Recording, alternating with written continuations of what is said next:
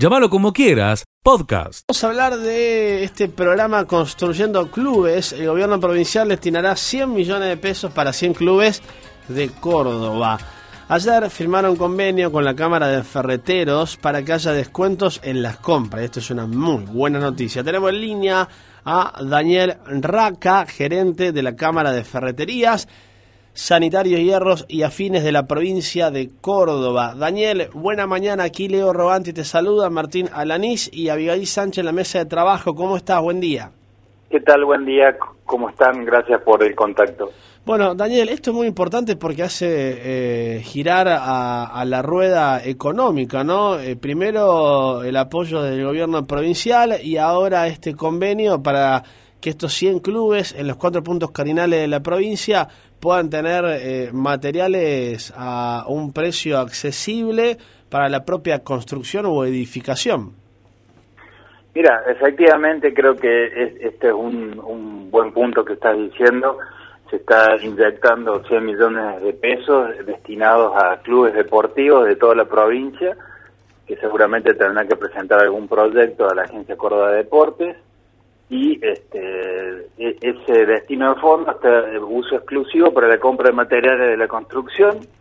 Y acá es importante destacar que está el Ministerio de Industria, eh, Comercio y Minería, está la Agencia Córdoba de Deportes, está el Banco de Córdoba que es eh, les va a dar una tarjeta específica para tal fin y eh, los socios que de la Cámara de Ferreterías que adhieran al programa y sí hay un compromiso de un 15% de descuento. ¿En todos los productos, Daniel? En, los, en los, todos los productos. En, todo lo que necesiten los clubes. Bueno, este es un doble beneficio también, como, como decía Leo, ¿no? Por un lado, eh, reactivar la economía. Sabemos que la obra pública es fundamental, ¿no? En, en, la, en el, movimiento de, de, la rueda. Y por otro lado, justamente, eh, permitir que los clubes puedan acceder a estos materiales con un precio un poco más bajo, así que evidentemente el programa cierra por cierra por todos lados. No, y te agrego una cuestión más que hay un dato no menor. Evidentemente esto también va a mover, movilizar mano de obra, si bien no está incorporado en el, en, el, subsidio.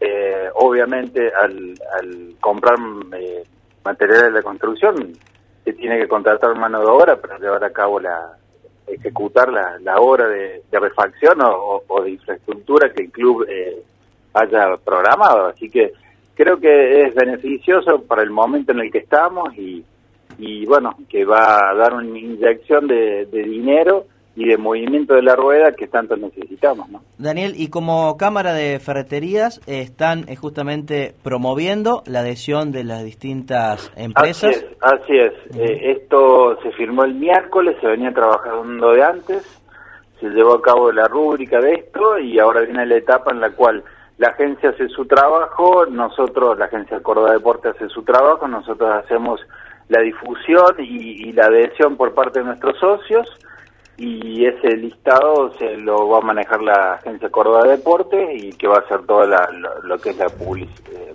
publicación, publicidad y, y, digamos, llevarle la información a, los clubes que harán también su, sus tareas y deberes de acuerdo a cómo lo, lo maneja la, Agencia Córdoba de Deportes. Y en Villa María, en nuestra región, eh, ¿cuántas empresas tienen adheridas allí a la Cámara?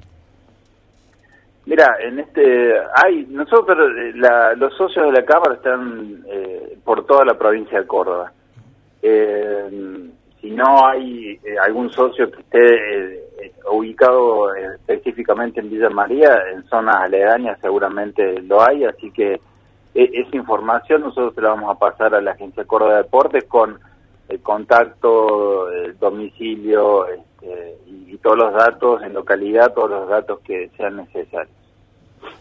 Muy bien, para, digamos, que el comercio tenga eh, ese registro de a dónde podría comprar y utilizar este este programa. Claro, pero sin lugar a duda, Daniel, este este vínculo viene a, sumar y a aportar su, su, granito de arena teniendo en cuenta lo difícil que es para los clubes de, de, la capital de Córdoba, inclusive del interior, poder mantener sus, sus estructuras edilicias eh, desde hace un año y medio en pandemia, donde el ingreso del público no estaba, donde mucho ingreso de cuotas sociales tampoco estaba, e inclusive a veces hace difícil fuera de este contexto, imaginémonos, así que bienvenido sea que eh, este vínculo pueda ser efectivo y que los clubes que integren este, este programa puedan eh, aprovecharlo. Así que la verdad, Por supuesto, eh, nosotros esperamos que sea beneficioso desde ese punto de vista y también tiene un sentido social esto porque eh, todos estos clubes su eh, tienen una relación, digamos, de, un aspecto totalmente social hacia la comunidad y hacia los socios que utilizan su, su estructura. ¿no? Muy bien, eh, eh, Daniel, agradecemos mucho tu tiempo y la amabilidad para dialogar con nosotros. Un abrazo grande y que tengas un buen día. Muchísimas gracias y buena jornada para todos. Gran abrazo. Daniel Raca, gerente de la Cámara de Ferreterías, Sanitarios, Hierros y Afines de la provincia de Córdoba. El programa Construyendo Clubes, el gobierno provincial destina 100 millones de pesos para 100 clubes de Córdoba y a su vez también para destacar este... Seguí escuchando lo mejor de llamarlo como quieras. Tenemos en línea unos minutos aquí en la mañana a Gabriela Barbás, secretaria de, Pre de, Prevención y Promoción de la Salud del Gobierno de la provincia. Gabriela, ¿cómo estás? Martina Lanís, Abigail Sánchez, mi nombre es Leo Rogante. Antes que nada, buen día. Buen día para todos, ¿cómo les va a todos? Muy bien, eh, gracias por recibirnos. Bueno, Gabriela, eh, a, a, priori es una necesidad esta tercera dosis a, con personas que hayan, se hayan vacunado con Sirnofan, pero por ahora mayores de 50 años y eh, personas inmunocomprometidas. Este es el comienzo. ¿Otras eh, franjas etarias eh, van a tener que aplicarse esta dosis, esta tercera dosis? Sí, mire, tal cual como vos decís, comienza la etapa de lo que es las dosis adicionales o tercera dosis, en este momento exclusivamente para los mayores de 50 años con Sinopharm y los mayores de 3 años de vacunados con cualquier tipo de vacuna, pero que tengan un inmunocompromiso, ¿no es cierto? Se los va a turnar, no necesitan hacer ningún trámite previo eh, para colocarle esta dosis adicional porque justamente o por su inmunocompromiso o porque su sistema inmune por el mismo proceso de eh, que es el envejecimiento natural del sistema inmune, se, tiene, se vio ya eh, en estudios de que hay que reforzarlo con una dosis adicional. Eh, el, otro concepto es la, la, dosis de refuerzo o booster, ¿no es cierto?, que es lo que se plantea realizar, de acuerdo a lo que ha informado el Ministerio de Salud de Nación, más para fin de año, comenzando con los primeros que se han vacunado, que sería el equipo de salud, los mayores de 70, las comunidades cerradas. Entonces, bueno, esta es la etapa de la dosis adicional para fortalecer el sistema inmune en las personas que por alguna razón, o su inmunocompromiso, o haber recibido una vacuna virus inactivado como el Sinopharm y presentar más de 50 años, necesitan fortalecer su sistema inmune. Doctora, eh, según el Ministerio de Salud, esto es importante para toda la gente que nos está escuchando de, del otro lado, ¿cuáles son las personas que han sido consideradas inmunocomprometidas en esta etapa? ¿Qué enfermedades tienen eh, justamente estas personas para que necesiten un esfuerzo contra el COVID? Miren, son receptores de órganos sólidos, eh, son personas que están cursando eh, algún tipo de cáncer, son personas que conviven con el virus, son personas que están en tratamiento, inmunosupresores moderados o graves. Eh, hay distintas categorías de, de inmunodeficiencias, tanto congénitas como adquiridas, que se tienen en cuenta y que en este momento, no importa la edad, no importa qué tipo de vacuna, deberían eh, estar recibiendo su dosis adicional. Se comienza a partir de este sábado, por eso es muy importante estar atenta o al SMS o al email para eh, eh, ahí donde van a recibir sus eh, turnos.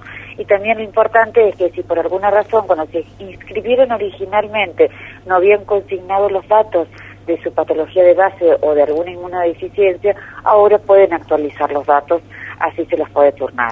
Es decir, el gobierno de Córdoba ya tiene un registro importante sobre los mayores de 50 vacunados con Sinopharm y también los inmunocomprometidos, pero si hay alguno que no haya completado ese informe, lo puede hacer ya en la, en la página web. Exactamente. Y presentarte, todas las personas que tengan inmunodeficiencia se van a tener que presentar con la prescripción médica a la hora de vacunarse. Ah, doctor, ayer una oyente nos preguntaba sobre eh, diabetes, si estaba incluida en esta etapa aquellas personas que son diabéticas. ¿Puede Todavía creo que no, ¿no? No, por el momento ni diabetes, ni obesidad, ni hipertensión, eh, estas patologías tan prevalentes, ¿no?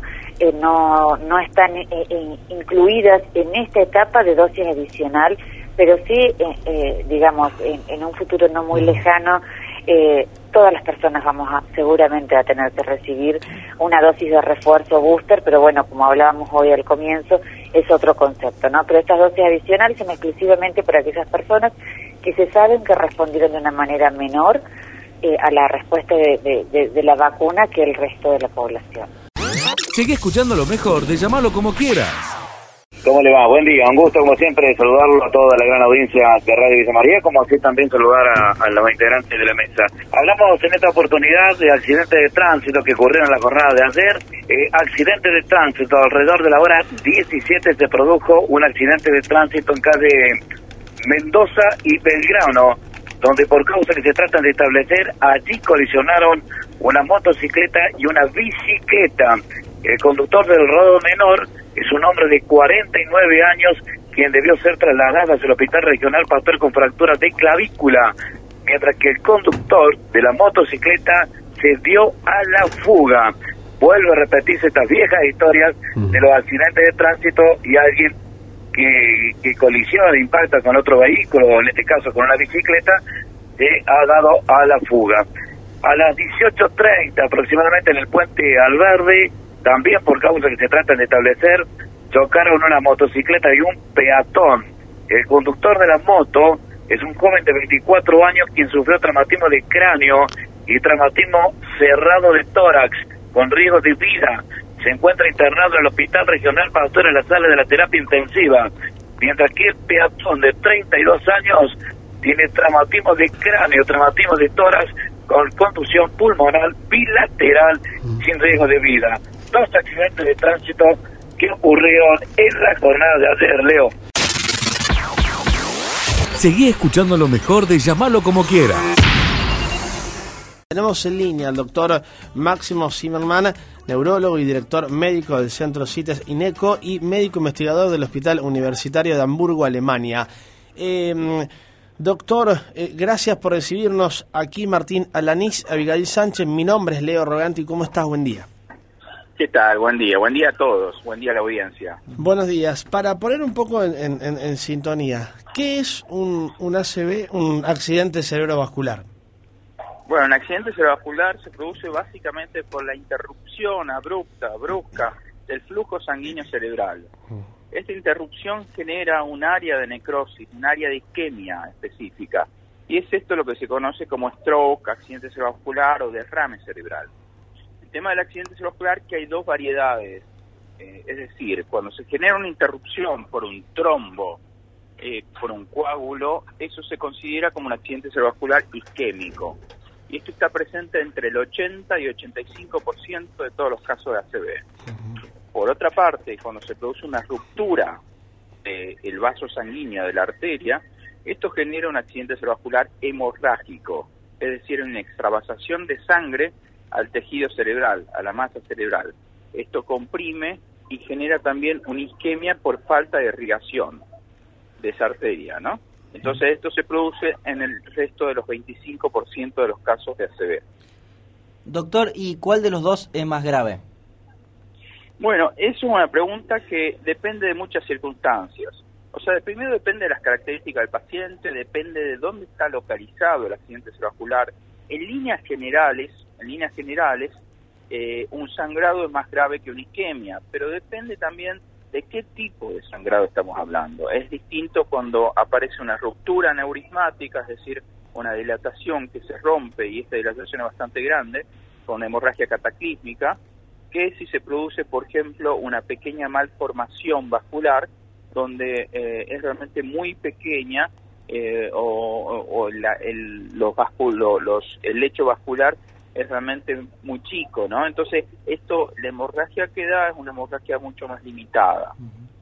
Eh, doctor, otra pregunta eh, tiene que ver con eh, si hay grupos etarios o personas con enfermedades prevalentes que estén más expuestos, por decir de alguna manera, a, sufrir un ACV. ¿Qué dice la ciencia al bueno, Sí, esto realmente es una pregunta sumamente importante. ¿Por qué? Porque en el 80% de los casos el accidente cerebrovascular es prevenible. Y es prevenible porque cuando hablamos de la prevención estamos hablando de los factores de riesgo vasculares. Eh, los factores de riesgo vasculares tienen que ver con nuestra forma de vida, eh, algunos, por ejemplo, con el alcoholismo, con el tabaquismo, con el sedentarismo, que pueden ser prevenibles, otras directamente con el control exhaustivo de algunas enfermedades que son endémicas, como la hipertensión arterial, como la diabetes, eh, otras con controles frecuentes a médicos, por ejemplo, si hay una enfermedad cardíaca, con arritmias cardíacas, hay que hacer controles al cardiólogo, porque muchas veces eh, distintas arritmias cardíacas pueden producir trombos intracardíacos que se pueden vehiculizar al sistema nervioso y generar un accidente cerebrovascular. Pero por sobre todas las cosas, hay que tener una vida sana, evitar el tabaquismo, evitar el alcoholismo, eh, realizar actividad física, tener una alimentación que sea también general, sana. Eh, esto es fundamental para los cuidados del accidente. doctor, ¿y respecto a las edades que le había consultado? Sí, eh, las edades de producción de la CB Depende. Eh, hace 10 años atrás, 15 años atrás, teníamos un preconcepto que era una enfermedad inicialmente o mayoritariamente de personas de edad avanzada. O sea, quiere decir que la CB ocurría únicamente en ancianos. Esto no es así. Y se sabe que, y se ve frecuentemente, que hay accidentes cerebrovasculares en personas jóvenes también. Por supuesto, la proporción aumenta si uno tiene en cuenta la cantidad de gente va a ver que por arriba de 60 años se produce casi el 80% del accidente cerebrovascular.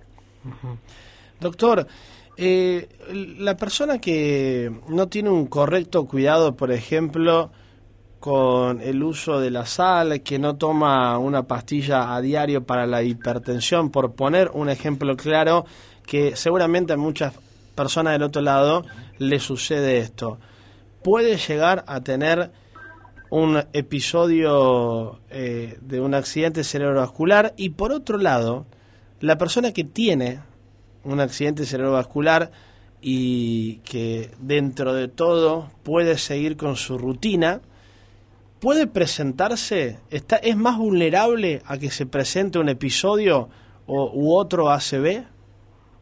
Bueno, paso a responder a las preguntas, a ver si me acuerdo bien. Con respecto a la primera pregunta, eh, en realidad está más expuesta una persona que no controla los factores de riesgo, si no controla la presión arterial, o sea, y, come con sal y no está medicada para la presión arterial y tiene una vida que no es saludable, o sea, que tiene una vida sedentaria, obeso, con aumento de peso y si a esto sumamos el tabaquismo, que es un factor de riesgo sumamente importante, y sumamos un mal control de la diabetes, o sea, o hiperglucemia, es decir, glucosa elevada en la sangre, realmente estamos ante una posibilidad certera de que un paciente pueda realizar un accidente cerebrovascular. A ver, es una posibilidad, no necesariamente tiene que realizarlo, pero también estamos ante una posibilidad de, enfermedades vasculares, ¿no? Eh, así que esto es importante. Hay índices que se conocen eh, fehacientemente en medicina donde uno puede inclusive calcular el porcentaje de riesgo que, existe en estos pacientes, ¿no? Ante estas situaciones. Por eso es fundamental concientizar a la población sobre la prevención. Ahora, paso a responder tu segunda pregunta. Eh, lo importante es tener en cuenta, una de las cosas, yo me dedico fundamentalmente a la recuperación de pacientes con accidente cerebrovascular, al tratamiento agudo, pero a la recuperación de estos pacientes. Y es importante tener presente que hay dos pilares en el tratamiento de un accidente cerebrovascular. Uno es la rehabilitación neurológica. Debe ser específica por un equipo interdisciplinario de trabajo, coordinado, centrado en objetivos muy precisos. Es como hacer un traje a medida para cada paciente. Y el otro pilar sumamente importante es la prevención secundaria, que se llama. ¿Por qué prevención secundaria? Porque por desgracia, después de ocurrir un accidente cerebrovascular, en el 17% de los casos puede ocurrir nuevamente, puede repetirse una ACV. Entonces, Bien. son dos los pilares fundamentales de un tratamiento.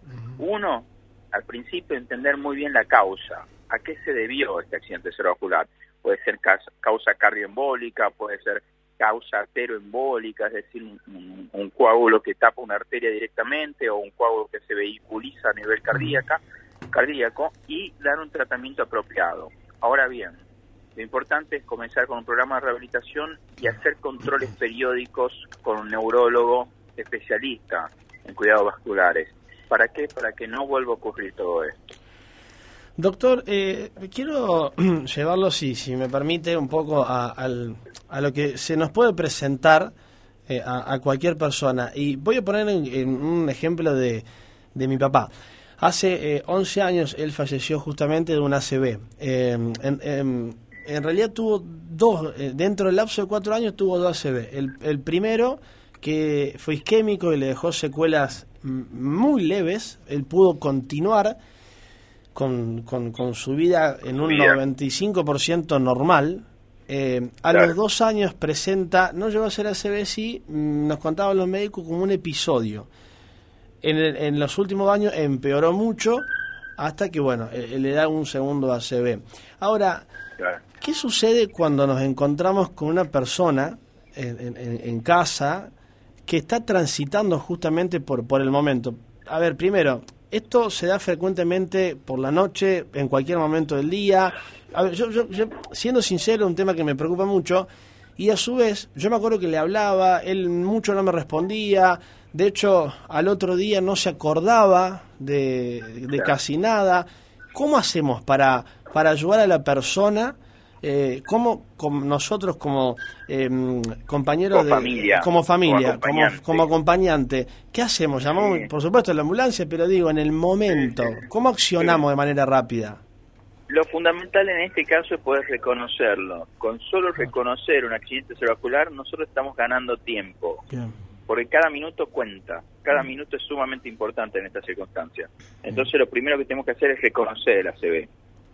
Para ello hay distintos signos. Nosotros hicimos una campaña nacional Sí. eh, que fue muy importante, que se llama el abrazo.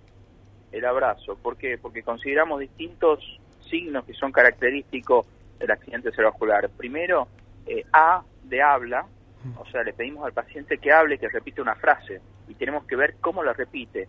Si no, si tiene un trastorno expresivo, es decir, si no sale la palabra, si dice una palabra por otra, o un trastorno articulatorio de la palabra. O sea, es decir, si la articulación está afectada. Eso es por A. Después, brazo, por bra. Le pedimos al paciente que levante los miembros superiores y los miembros inferiores también por separado y ver si existe debilidad. Si el paciente tiene una debilidad en un hemicuerpo, en de un lado del cuerpo, probablemente está en presencia ante un accidente cerebrovascular. Y por último, so de sonrisa, le pedimos al paciente que sonría y vemos la simetría de la cara.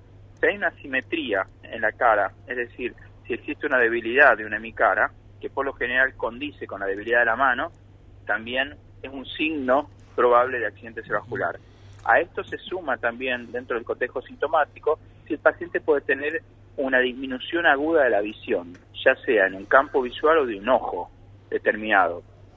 Por lo general estos síntomas se dan todos juntos, o puede Sí. haber uno, dos, pero por lo general son más de uno. Entonces hay que estar muy, muy atento a todo esto, porque esto es característico. Y entonces, ¿qué debemos hacer justamente ante tu pregunta? Es llamar rápidamente un servicio de emergencia y decirle que hay un código, que es el código ACB, para que llegue la ambulancia lo más rápido posible. Esto nos va a permitir, con la ambulancia, llevarlo a un centro especializado para el cuidado de estos pacientes. ¿Por qué? Porque es hay una ventana terapéutica, es decir, no tenemos el tiempo del mundo. Tenemos nada más que cuatro horas y media para poder instaurar un tratamiento en agudo. O sea, es fundamental es- este concepto, O sea- o porque sea- si podemos llegar a, a implementar un tratamiento de manera aguda, podemos revertir el cuadro, ¿no? Claro. Claro, doctor, o sea, si nosotros no nos damos cuenta, si no estamos prestando atención que a esa persona le está sucediendo un, un ACV y pasan eh, esta cantidad de horas, eh, podemos eh, perder al paciente en realidad. Sí, bueno, por eso es que tan importante la campaña de divulgación del accidente cerebrovascular. Por ejemplo, eh, en Europa, yo formé parte de una campaña en Alemania, yo estuve 15 años viviendo en Alemania, donde realmente eh, se hacían campañas publicitarias, campañas en, en, medios televisivos, campañas gráficas y también eh, campañas en, en, los barrios, ¿no? Porque hay que concientizar a la población. lamentablemente estamos ante la primera causa de discapacidad a nivel mundial y la segunda causa de mortalidad. Claro. doctor. La CB por sí es Una, una, una, una endemia, ¿no? Eh, bueno, eh, eh, todo lo que usted mencionaba recién, estos síntomas todos eran compatibles con, con, con, lo que pasó a mi papá y a su vez también recuerdo que eh, había quedado hasta con una ceguera, sí, sí, ya, ya hace mucho tiempo de esto, pero sí, si mal no, no lo recuerdo. Ahora, para agradecerle el tiempo, le robamos una pregunta más, el tema es muy amplio y No, no hay problema, yo justo estoy, en este momento estoy de viaje, estoy en Córdoba, capital, vine a ver a un paciente con accidente cerebrovascular, vuelvo hoy a la tarde, así que... Eh, eh, estoy, a, disposición. muchas gracias por el tiempo. no, usted recién mencionaba sobre la recuperación, ¿no? Y del otro lado, seguramente tenemos familias que a lo mejor entienden y a lo mejor no la recuperación de un paciente de ACV, sea desde su costado motriz, por un lado, o por otro lado también desde el habla. Y también, doctor, qué importante es para la familia que acompaña entender que las reacciones del paciente que sufrió un, un ACV ya a lo mejor no son las mismas que antes y que eso no se cambia. Sí, lamentablemente, una vez ocurrido un accidente cerebrovascular, hay un contexto que cambia dramáticamente para el paciente, pero también para la familia. Nuestro objetivo fundamental como médicos rehabilitadores de un accidente cerebrovascular es lograr una reinserción, o sea, que el paciente pueda volver a ser parte de la familia, una reinserción familiar, una reinserción social y en el mejor de los casos una reinserción laboral. Lamentablemente, lamentablemente estamos ante una patología que en el 15% de los casos únicamente tiene una recuperación completa. En el 15% es muy baja la recuperación completa después de un accidente cerebrovascular.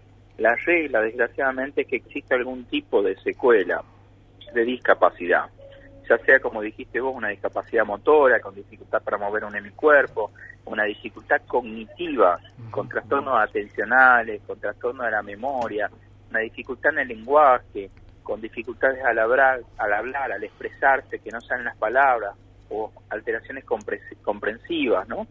Eh, entonces es importante este equipo interdisciplinario formado por kinesiólogos, por fonoaudiólogos, por neuropsiquiatras, por eh, terapistas ocupacionales, ¿no?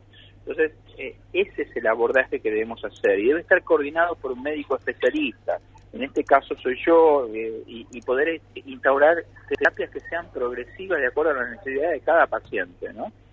Eso es fundamental. Bien, Pero lo importante que sepa también la audiencia es que existe recuperación, no solamente que el accidente cerebrovascular es prevenible, es tratable, como hablamos anteriormente, sino también que es recuperable, que se puede recuperar. Nosotros realizamos protocolos que son absolutamente innovadores, que tienen que ver con tecnología, con uso de tecnología, por ejemplo, la realidad virtual, el biofeedback, exoesqueletos de entrenamiento específico del miembro superior, ortesis dinámica, todo esto, eh, cada uno es un ítem que podemos desarrollar, pero realmente son terapias que promueven la recuperación, sobre todo la recuperación motora, eh, tenemos un abordaje cognitivo, eh, la recuperación del lenguaje, inclusive estamos utilizando comunicadores para mejorar el tema de la expresión en el lenguaje. Entonces es muy importante tener presente que existe vida después del accidente cerebral, cerebrovascular, que existe un objetivo terapéutico y que existe posibilidad de recuperarse, ¿no? Sigue escuchando lo mejor de llamarlo como quieras.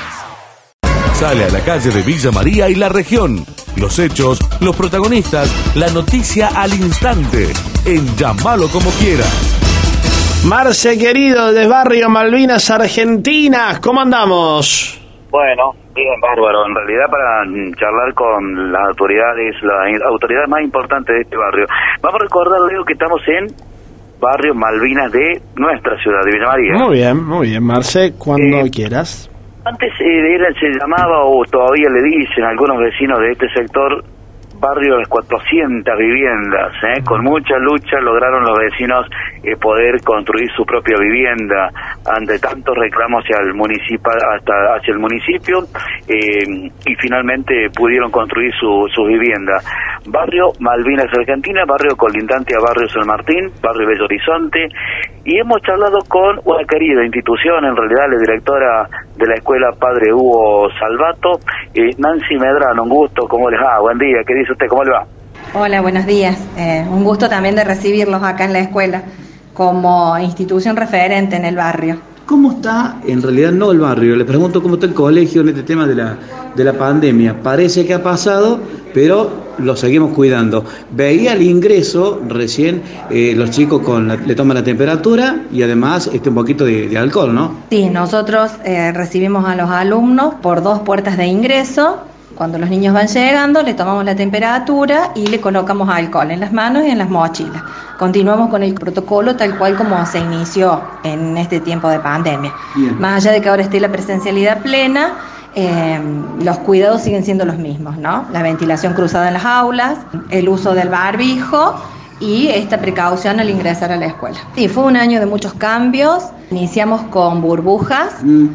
Eh, después, después vino eh, una parte virtual cuando fue el pico de la pandemia y desde eh, el 6 de septiembre iniciamos la presencialidad plena. Los chicos les costó adaptarse porque además ingresaron a una escuela con cinco horas. Las primeras semanas costó, ¿no? Volver a, recordar todas las pautas de la escuela después de tanto tiempo sin asistir.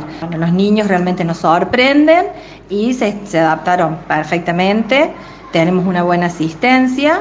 Eh, y bueno, y ahora ya prácticamente podemos decir que estamos en, en cuanto a asistencia de una manera normal, ¿no? Tenemos clase todos los días, bueno, respetando siempre los protocolos, insistiendo mucho en esto de eh, prevenir para eh, sostener la, la presencialidad. Nancy, eh, digo, para ir cerrando la nota, ¿hay algún viaje previsto para aquellos que están terminando el ciclo de la primaria? No, no, la escuela no, no realiza salidas eh, educativas.